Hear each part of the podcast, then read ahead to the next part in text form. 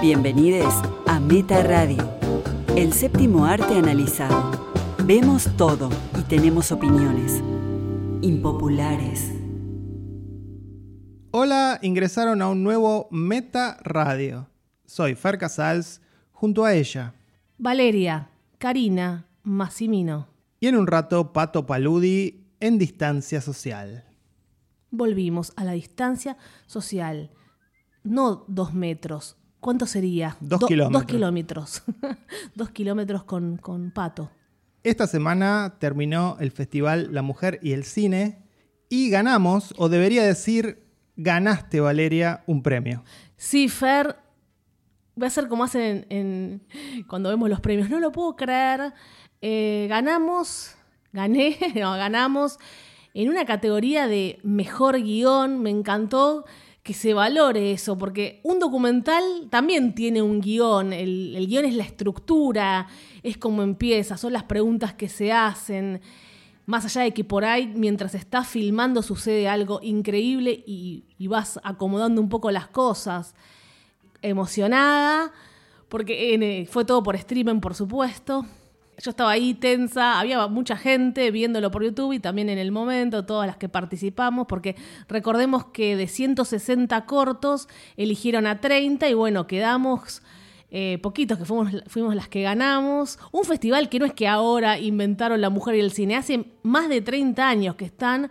Fue realmente increíble, momento piel de gallina. Sí, y repasando un poco a las otras ganadoras, el mejor guion de ficción lo ganó El nombre del hijo de Martina Matskin, una película que ya había ganado un premio en la Berninale y venía con mucho, mu- con mucho hype. Sí, está bueno también.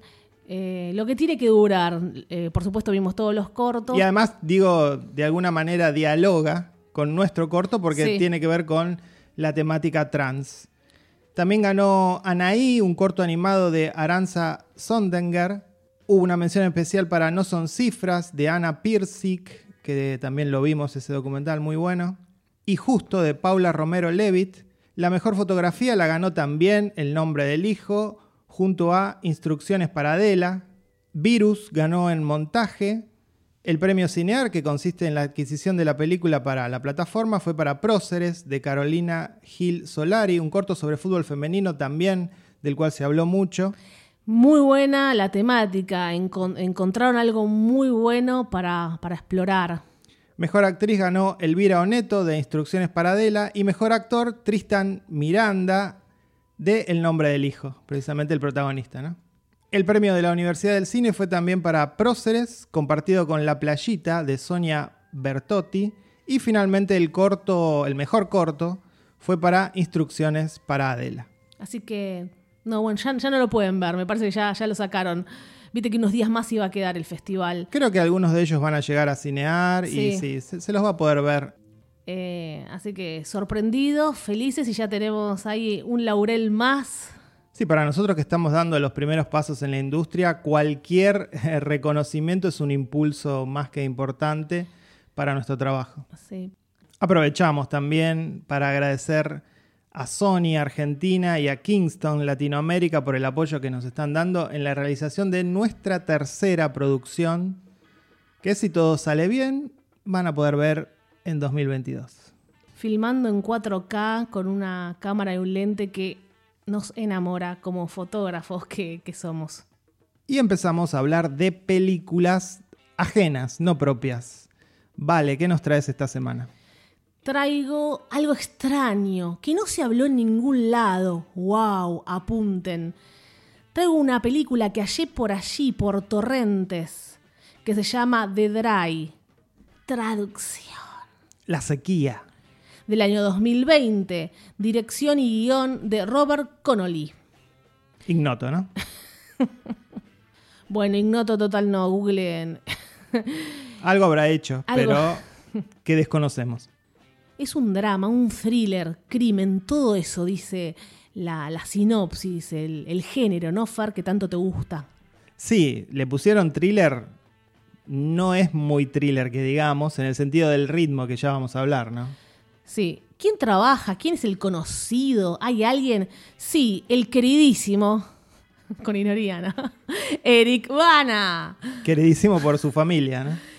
¿Qué pasó con Eric Bana? Que en, un momento Eric Bana todos los años hacía una película, había que ver las películas de Eric Bana. Eric Bana, un rostro que parece argentino, no sé a quién me hace acordar. Me choqué a verlo porque es alguien que yo ya conozco.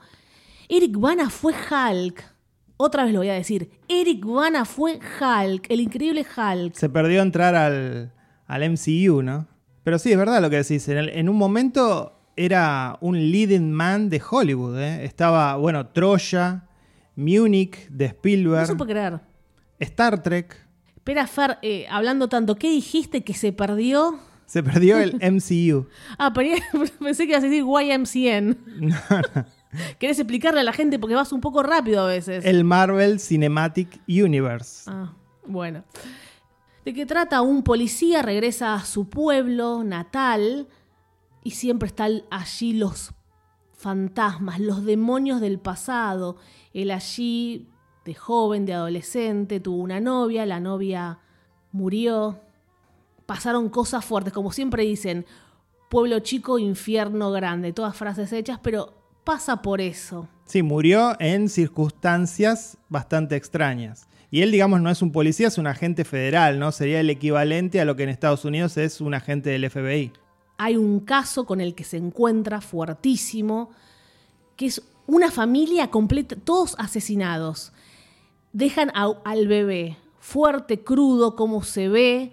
Este agente federal, Fer, se encuentra con, con ese horror que muestran bastante. Y la familia le va a pedir que de alguna manera reabra el caso, ¿no? Y allí empiezan los fantasmas de. Porque va jugando con eso, unos flashbacks de cuando él era joven. Ponen a un hermoso Eric Bana. Qué mala. Sí, Qué realmente Eric el Eric Bana que muestran como adolescente no se parece al Eric Bana real. Qué, qué, qué zarpados estamos. Mirad, estamos viendo todo. Pero vos sabés que muchas veces lo decimos esto en, en otras producciones. Eh, lo bien que le pegan en el casting cuando hacen al actor más joven. Eh, este no fue el caso. En estos flashbacks se ve al pequeño no Eric Bana eh, con su historia, ya también perturbado de chico, porque bueno, le gustaba una chica y la chica aparece muerta en un, en un lago, en un río. ¿Qué pasó? Él justo se estaba bañando en ese río. Les cuento esto para atraparlos. Es una historia que se va contando no de manera lineal, va y viene, eh, muy eh, clever la manera de contarlo, puedo decir, porque no es para engañar, se toma su tiempo, muchísimo tiempo, tampoco es True Detective, pero por algo la menciono a True Detective, así que me van a entender a lo que, a lo que quiero decir. Sí, utiliza un recurso que es esto de ir de a cuentagotas contándote lo que pasó en el pasado y por qué este hombre está perturbado y por qué este pueblo lo mira, tiene todos los ojos encima. Y un poco lo seco del título, ¿no? De la, Sí. la sequía se traslada a la historia, porque es una historia contada de manera muy seca, sin explosiones ni emocionales ni de, ni de dinamita. Sí, Este, cuando la estábamos viendo yo le comenté a Fer, eh, hablan todos despacio, es, es otra sociedad, es Australia, estamos acostumbrados a los gritos de Hollywood. Y un poco sí, ¿eh? Se habla así estamos acostumbrados los argentinos a gritar, los yanquis a gritar, porque voy a hacer más o menos como, no exagero, Fer, voy a actuar como actuaba Eric Guana y una, una mujer también, así. Pónganse los auriculares o levanten el, el volumen, eh, oyentes. Está pasando algo raro aquí. Sí, los fantasmas siguen. ¿Querés tomar una copa de, de vino? Ven a mi casa. Bienvenido al pueblo. Esto no sé qué está pasando. Te voy a pegar si seguís haciendo eso. E- Es extraño para mí, hasta las amenazas eh, son así. Está bien, somos, no somos civilizados, no, no sé qué decir, es Australia, desconozco.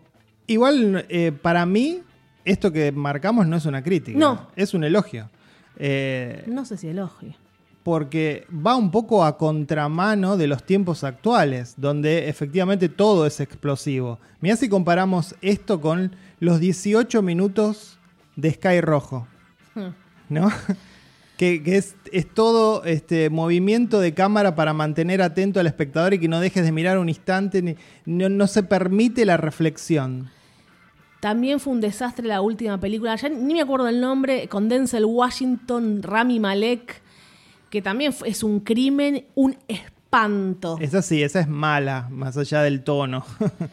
eh, un- una vergüenza y con actorazos.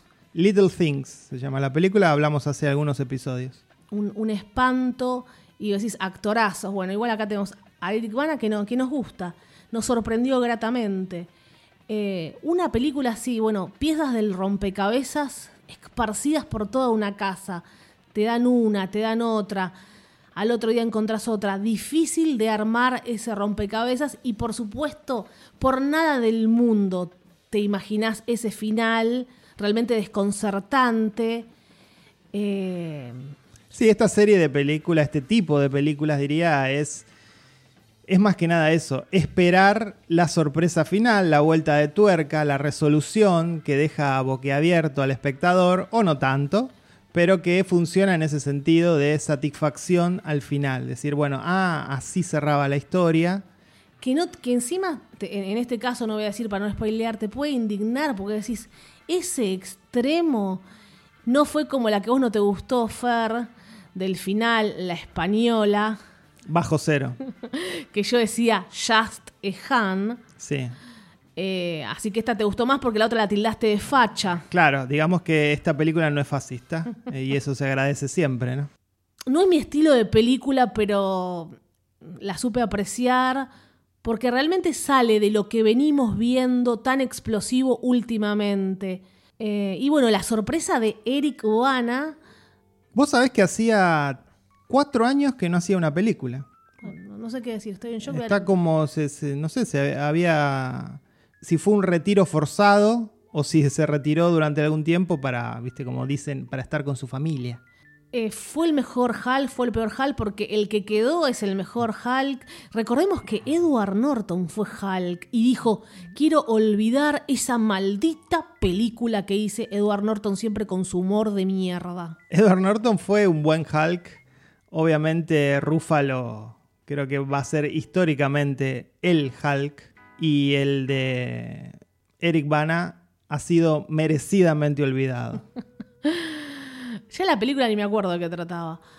Había unos perros, CGI, era bastante espantosa. Ang Lee había utilizado esto de, de las viñetas Ah, que referían sí. al cómic. Recuerdo que era muy oscura, muy oscura. Bueno, mira lo que terminamos hablando. De Dry la pueden encontrar en torrentes. Yo creo que, la, que nuestros oyentes la van a disfrutar. La tengo que calificar, la califico con un 7.5. Bueno, bastante generoso. Yo le doy un 6.5. Y ahora vos, Fer, que tal vez no viste una rareza. No lo sé, no recuerdo. Comenzamos a ver una serie llamada Them Covenant. Es una serie de antología. Es decir, que cada temporada va a tener una historia distinta. En este caso, bueno, como el título lo indica, sería Ellos, el Pacto. Es una nueva serie de Amazon Prime que de entrada desde la estética, desde el póster, desde las intenciones inclusive remite a As, remite a Jordan Peele. ¿Por qué eso, no? Porque es muy buena, pero Yo creo que juega con eso porque está de moda y no se lo van a perder.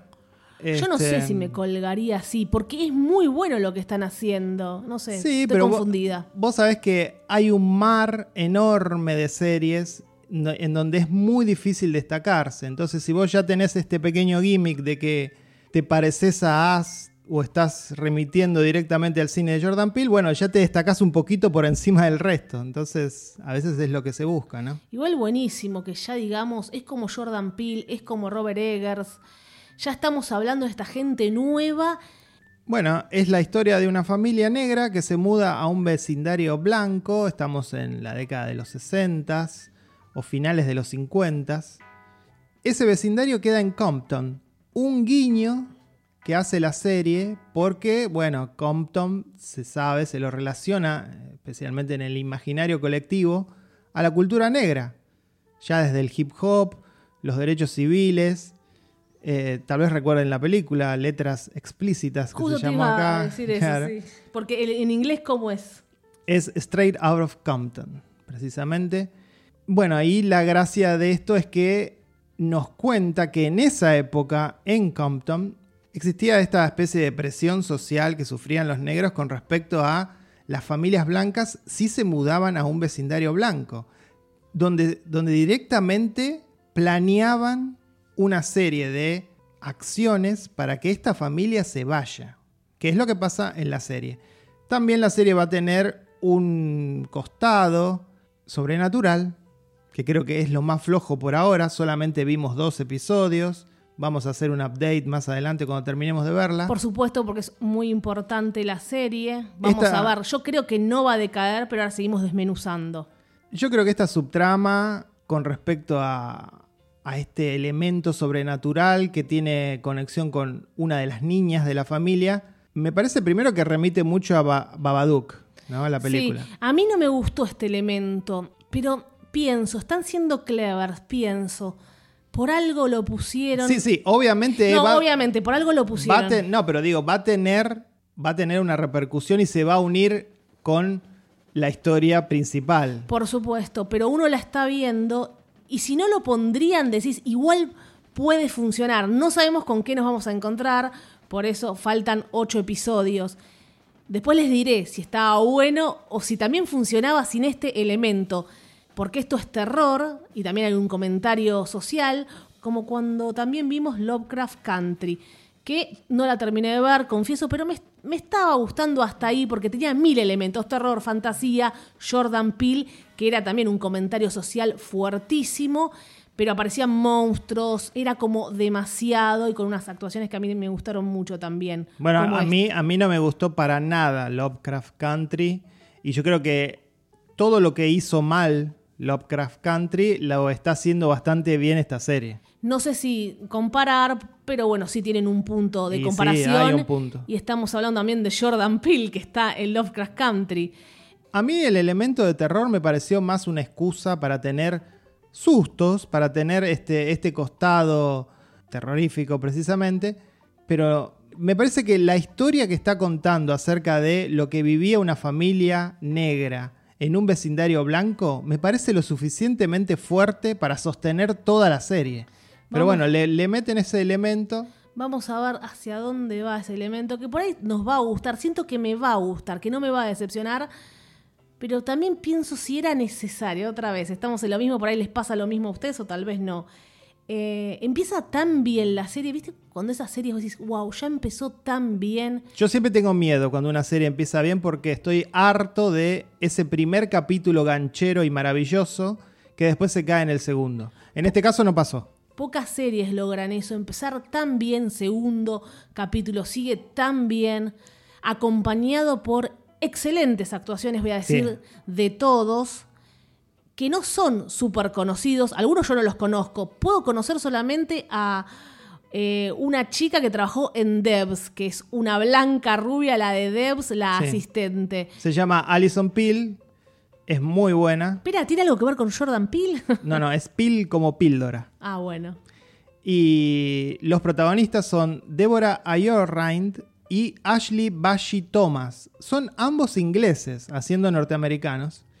Y son excelentes. Eh, ¿Les crees Sí, todo? sí, sí. Todo piel de gallina total. ¿Y tienen dos hijas?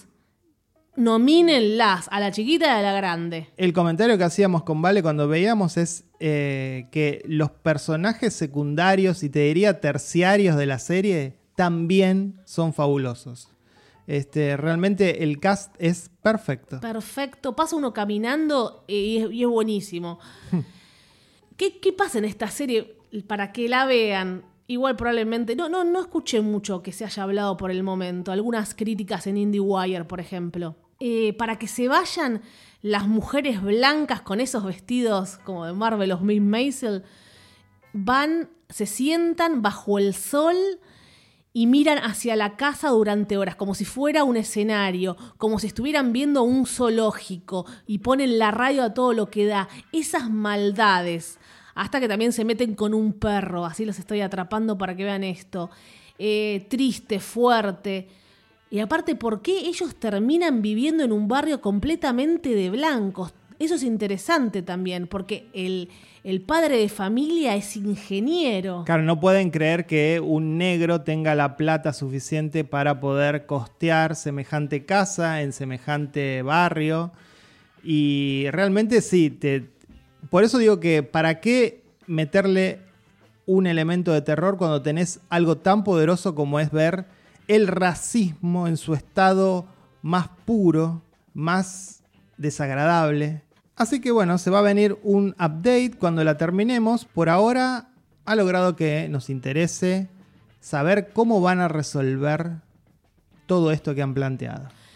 La verdad que siempre hacemos lo mismo. Jugábamos, competimos con las plataformas, Disney, Netflix, Hulu. Bueno, Disney compra todo, HBO, no sé de dónde ustedes ven más serie, típico Netflix acá en Argentina, pero Amazon, no digo que todo lo que tiene Amazon me gusta, pero siempre gratas sorpresas. Eh, también estamos esperando de Marvelous Miss Maisel, la otra temporada. Eh, bueno, Devs fue de Hulu. Me parece que hay una característica que empata a todas las plataformas y es que cada una tiene dos o tres caballitos de batalla, dos o tres series excelentes a las que le ponen todo, y no hablo solamente de presupuesto, sino trabajo, y eso se nota.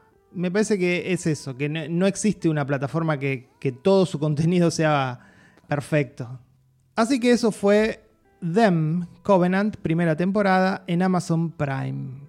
Ahora es el turno de Pato que se sometió al castigo de ver todas las películas nominadas al Oscar a Mejor Película Internacional, lo que antes era película extranjera. Tiene su favorita ya porque Pato se emociona con todas. Tiene una favorita y es bastante sorpresiva. Escuchémoslo. Hola cinéfiles, ¿cómo están? Aquí Pato Paludi desde mi casa y en una semana en la que me he dedicado a cumplir con mi obligación cívica, no, cinéfila, de ver las películas candidatas al Oscar extranjero de este año. Hace unos episodios atrás les hablé de Another Round, la peli de Thomas Wittenberg que compite representando a Dinamarca, y hoy les voy a traer tres tres películas, vamos a hablar de tres pelis y de alguna manera voy a debutar en una sección que me gusta mucho del programa y que nunca me toca a mí hacerla y la sección es Críticas Express. Bueno, no sé si me salió igual que vale, pero lo, intenté. Vamos a empezar con la peli de, Bosnia, se llama Kuo Badis Aida es, eh, está inspirada en, hechos reales, en una masacre real que ocurrió en el año 95 en la ciudad Srebrenica, en, en el territorio de Bosnia. Era una ciudad protegida por la ONU, declarada zona segura, todo esto después del conflicto que hubo en los Balcanes. Bueno, los serbios no podían entrar en esa zona que estaba llena de refugiados y en especial de bosnios de origen musulmán. La película, mientras la miraba, bueno, encontraba conexiones con Hotel Ruanda, de alguna manera me, trajo eso a la cabeza. Eh, la protagonista es Aida, que es una, una intérprete, una traductora, que eh, trabaja para los cascos azules de la ONU en esa ciudad. Todo el relato es de tensión pura, ¿no? Porque eh, hay muchos refugiados en esta sede de la ONU. Eh, Aida va a querer eh, ayudar a su familia, que, que, son los que quedaron afuera de este lugar, y va a tener que ir negociando a contrarreloj. Todos sabemos que se viene algo muy grave en ese lugar cuando los serbios finalmente lleguen, entonces ella tiene que proteger a su familia cueste lo que cueste, pero bueno, todo se le va a ir complicando.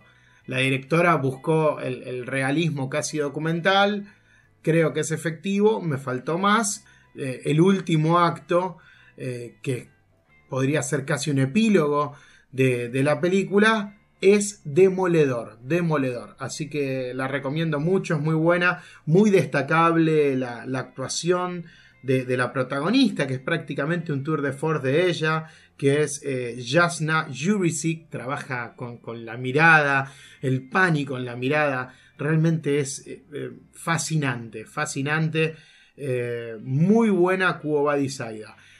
Después vi Collective, acá bueno, ustedes saben que en Meta siempre decimos que tenemos opiniones impopulares, quizás se viene una mía, al menos con respecto a lo que está diciendo la crítica internacional de esta película. Después, cuando la gente común la vea, vemos dónde estamos parados, ¿no?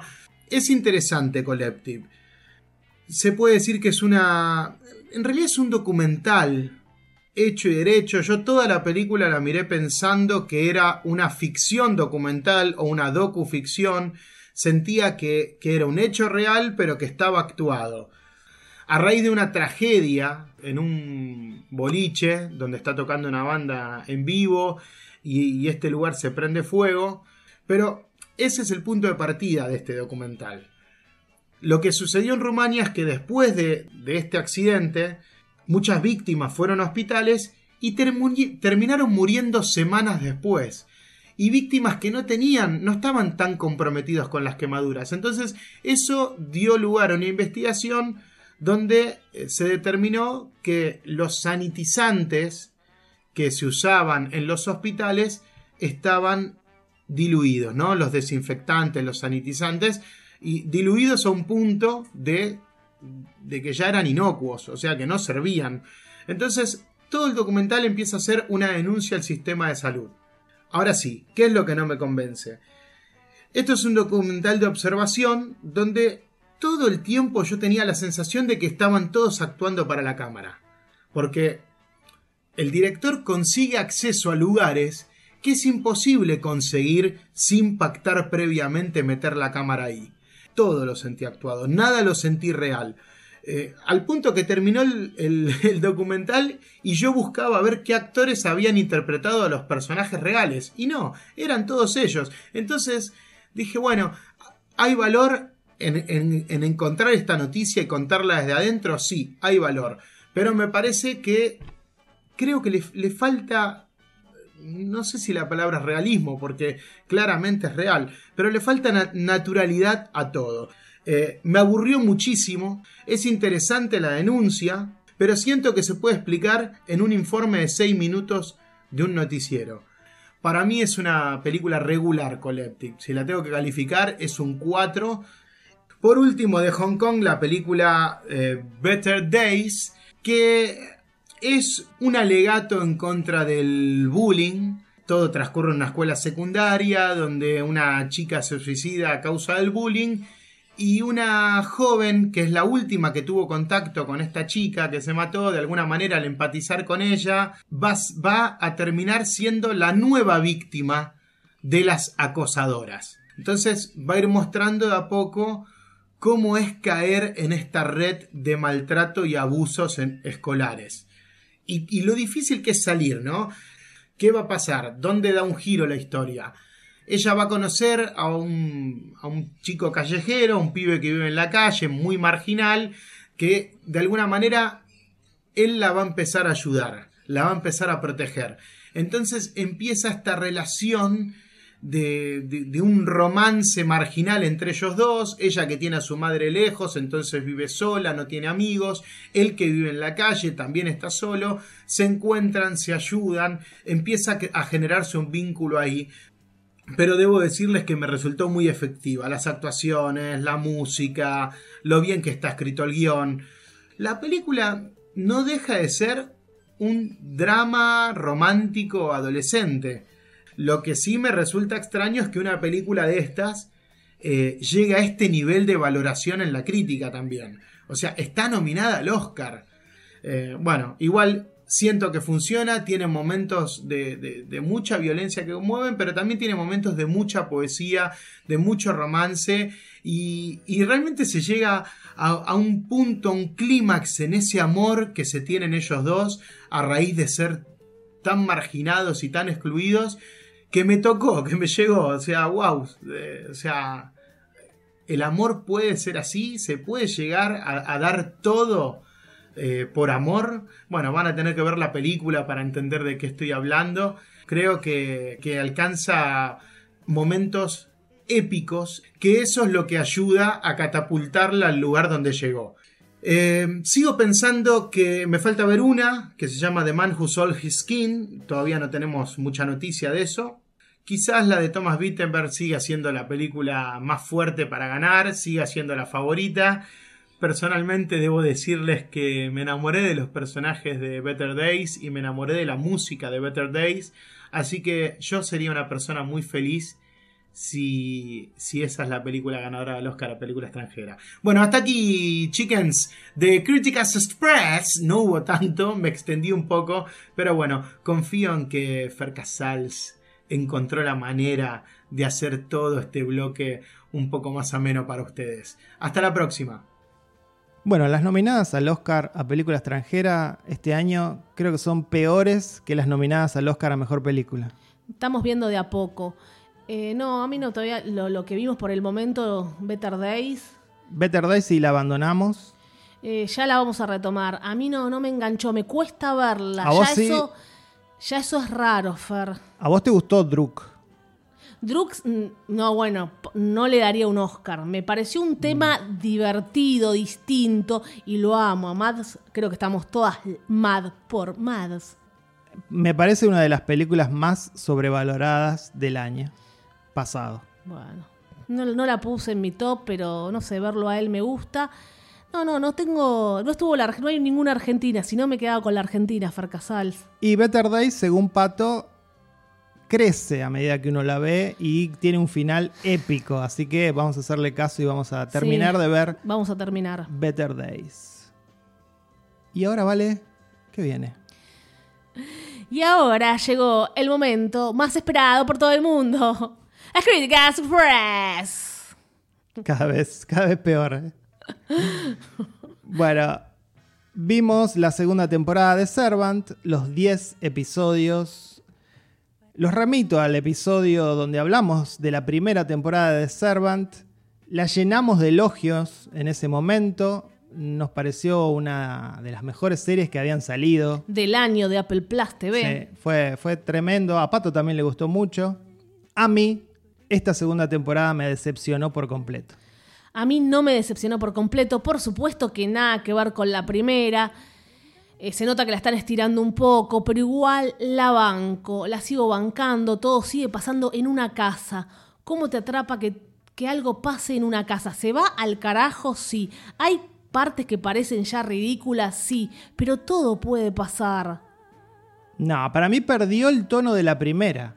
Recordá lo que fue, cómo hasta veíamos la mano de, de Shyamalan en cómo estaba filmada, en el tono, en la cadencia de esas imágenes y cómo todo derivó a esta segunda temporada donde, como decís, efectivamente hay mucha ridiculez, hay mucho, mucha situación improbable. No, bueno, eso no, no digas improbable. No, acá no puedes hablar de si es probable o no improbable. También revive un pibe. Así que no, no digas improbable o probable. Dentro de las reglas que había planteado la serie, que no. empieza precisamente en su primera temporada con un bebé que aparece de la nada. O sea, ya no. creyéndonos eso, digo que en esta segunda temporada hubo cosas que rompieron ese inverosímil. Para mí hay nuevas reglas porque la chica... Error, no puede haber nuevas Sí, reglas. eh, no es un error, hay nuevas reglas porque hay una chica que sí viene con reglas. Una chica, una, mm, una niñera que tiene como ciertos poderes, ¿no? Y ella misma está rompiendo las reglas, lo que puede y no puede hacer, porque ella tiene una misión en esta vida y no puede salirse. Se lo dice la Biblia y ese culto en el cual ella está. Entonces, ella también va a romper reglas y pasa cualquier cosa. A mí me parece que los guionistas quedaron presos de su propia genialidad. Es decir, la primera temporada es genial. El planteo, el seteo y las reglas son geniales. Pero no había material para una segunda temporada con esas reglas, con esas ideas y con esa, con esa jaula en la que se habían metido. Entonces no les quedó otra que cambiar las reglas, como decís vos, e introducir elementos que no tenían nada que ver con el tono de la serie. Y ahí es donde yo digo, me siento decepcionado. Para mí siempre, siempre, siempre, siempre se puede hacer una segunda temporada. no es que no hay material, siempre se va a poder hacer. De ahí a que sea un acierto no es otro tema. Pero eh, nosotros amamos Lost, te tiro algo. Em- enamorados por Lost, también la cagan al final. Eh, pasa, pasa porque también con The Handmaiden Tale. Pero Lost- Pasa, Fer, The No, Handmaiden no. Tale. Lost nunca cambió las reglas. Sí, ay, Fer, al final- Solamente, al- solamente en el episodio Bueno, final. Era cualquier cosa y bueno, nosotros enamorados. Son, y- son seis temporadas donde mantuvo las reglas. No, y efectivamente las cambió en el último episodio. pasa, no podés pedir eso. Cuando algo es tan exitoso, creo que sobrepasa a Para- los guionistas. De Handmaiden Tale tenían que ser como mucho 12. Fue al carajo, ahora estamos esperando la cuarta y última de Sí. una vez. La segunda y tercera temporada de Handmaiden Tale le pasó lo mismo que a Servant. No, yo igual la sigo defendiendo a esta. Reconozco que eh, no es lo mismo que la primera, pero los personajes son queribles.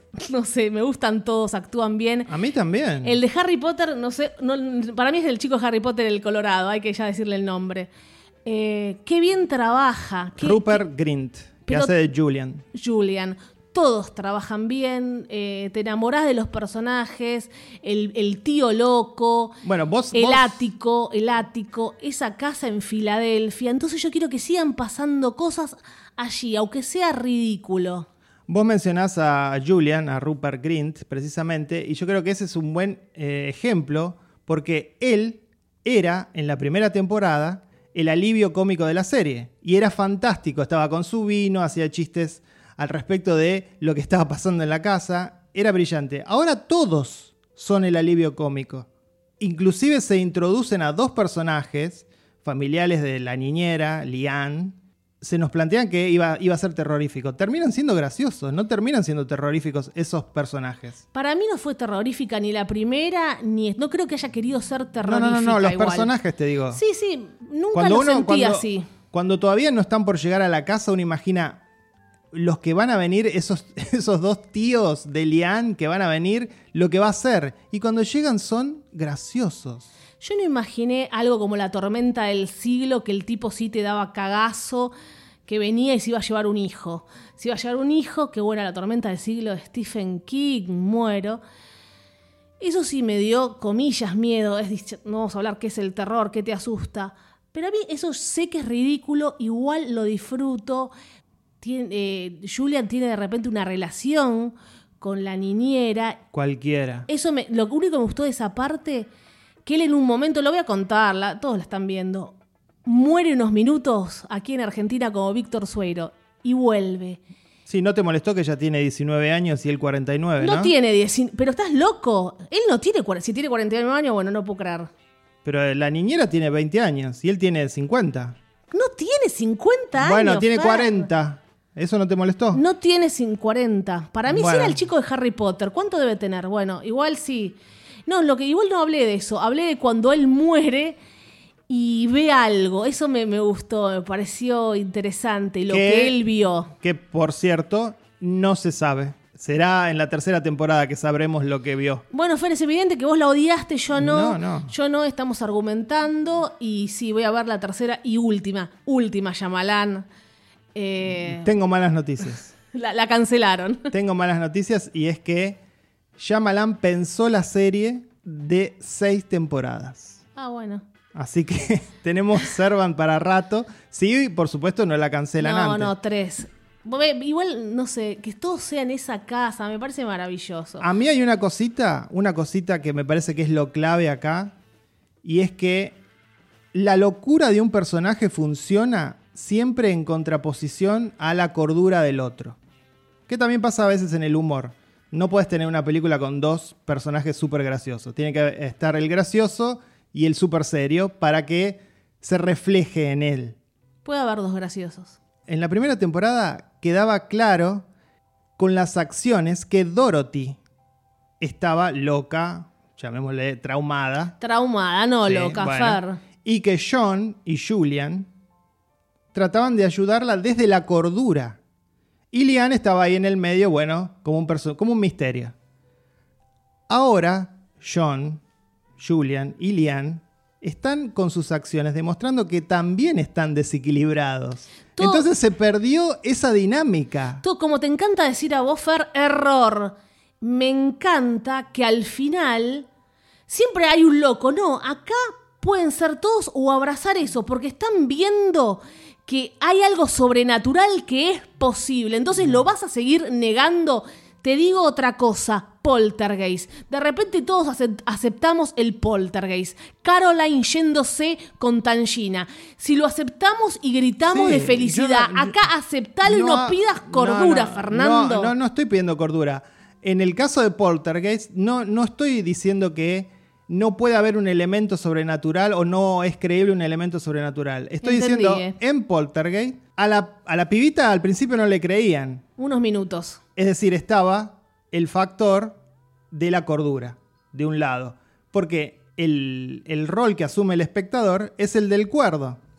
Entonces siempre tiene que estar. Si vos metés en una casa a cinco locos, no hay punto de vista donde el espectador se pueda representar desde el lado de la cordura. Fer, esas son tus reglas. no son Ah, mis reglas. Sí, son tus así reglas. Funciona, no, no, así Sí. funciona. No, no funciona Por así, porque eso- acá no está mal que ellos No. abracen la, la locura. Por eso está justificadísimo. No, no, no. Por eso, mí- por eso funcionaba tan bien la primera temporada.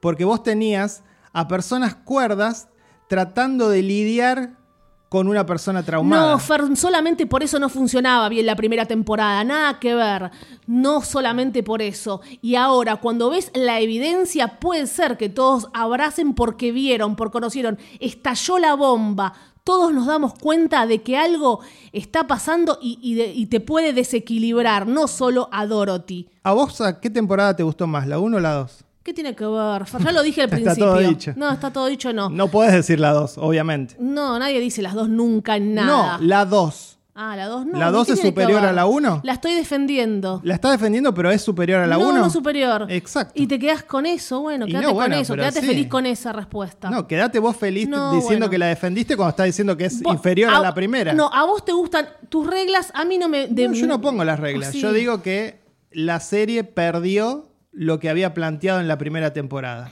No, no, yo para yo mí no- va por yo otro estoy lado. a- absolutamente a favor que una serie cambie hacia una segunda temporada. Pero cuando traicionás lo que habías escrito, me parece que eso queda muy mal. No, no, para mí no es traición, pero bueno, creo que igual creo que se entendió cada punto bien argumentado en esta oportunidad. Bueno, me alegro por los oyentes, ¿no?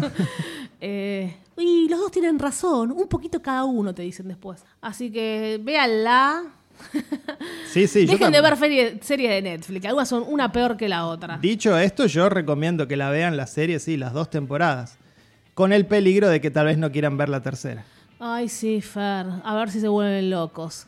Seguimos con Critics Express. Bueno, vimos una película muy extraña.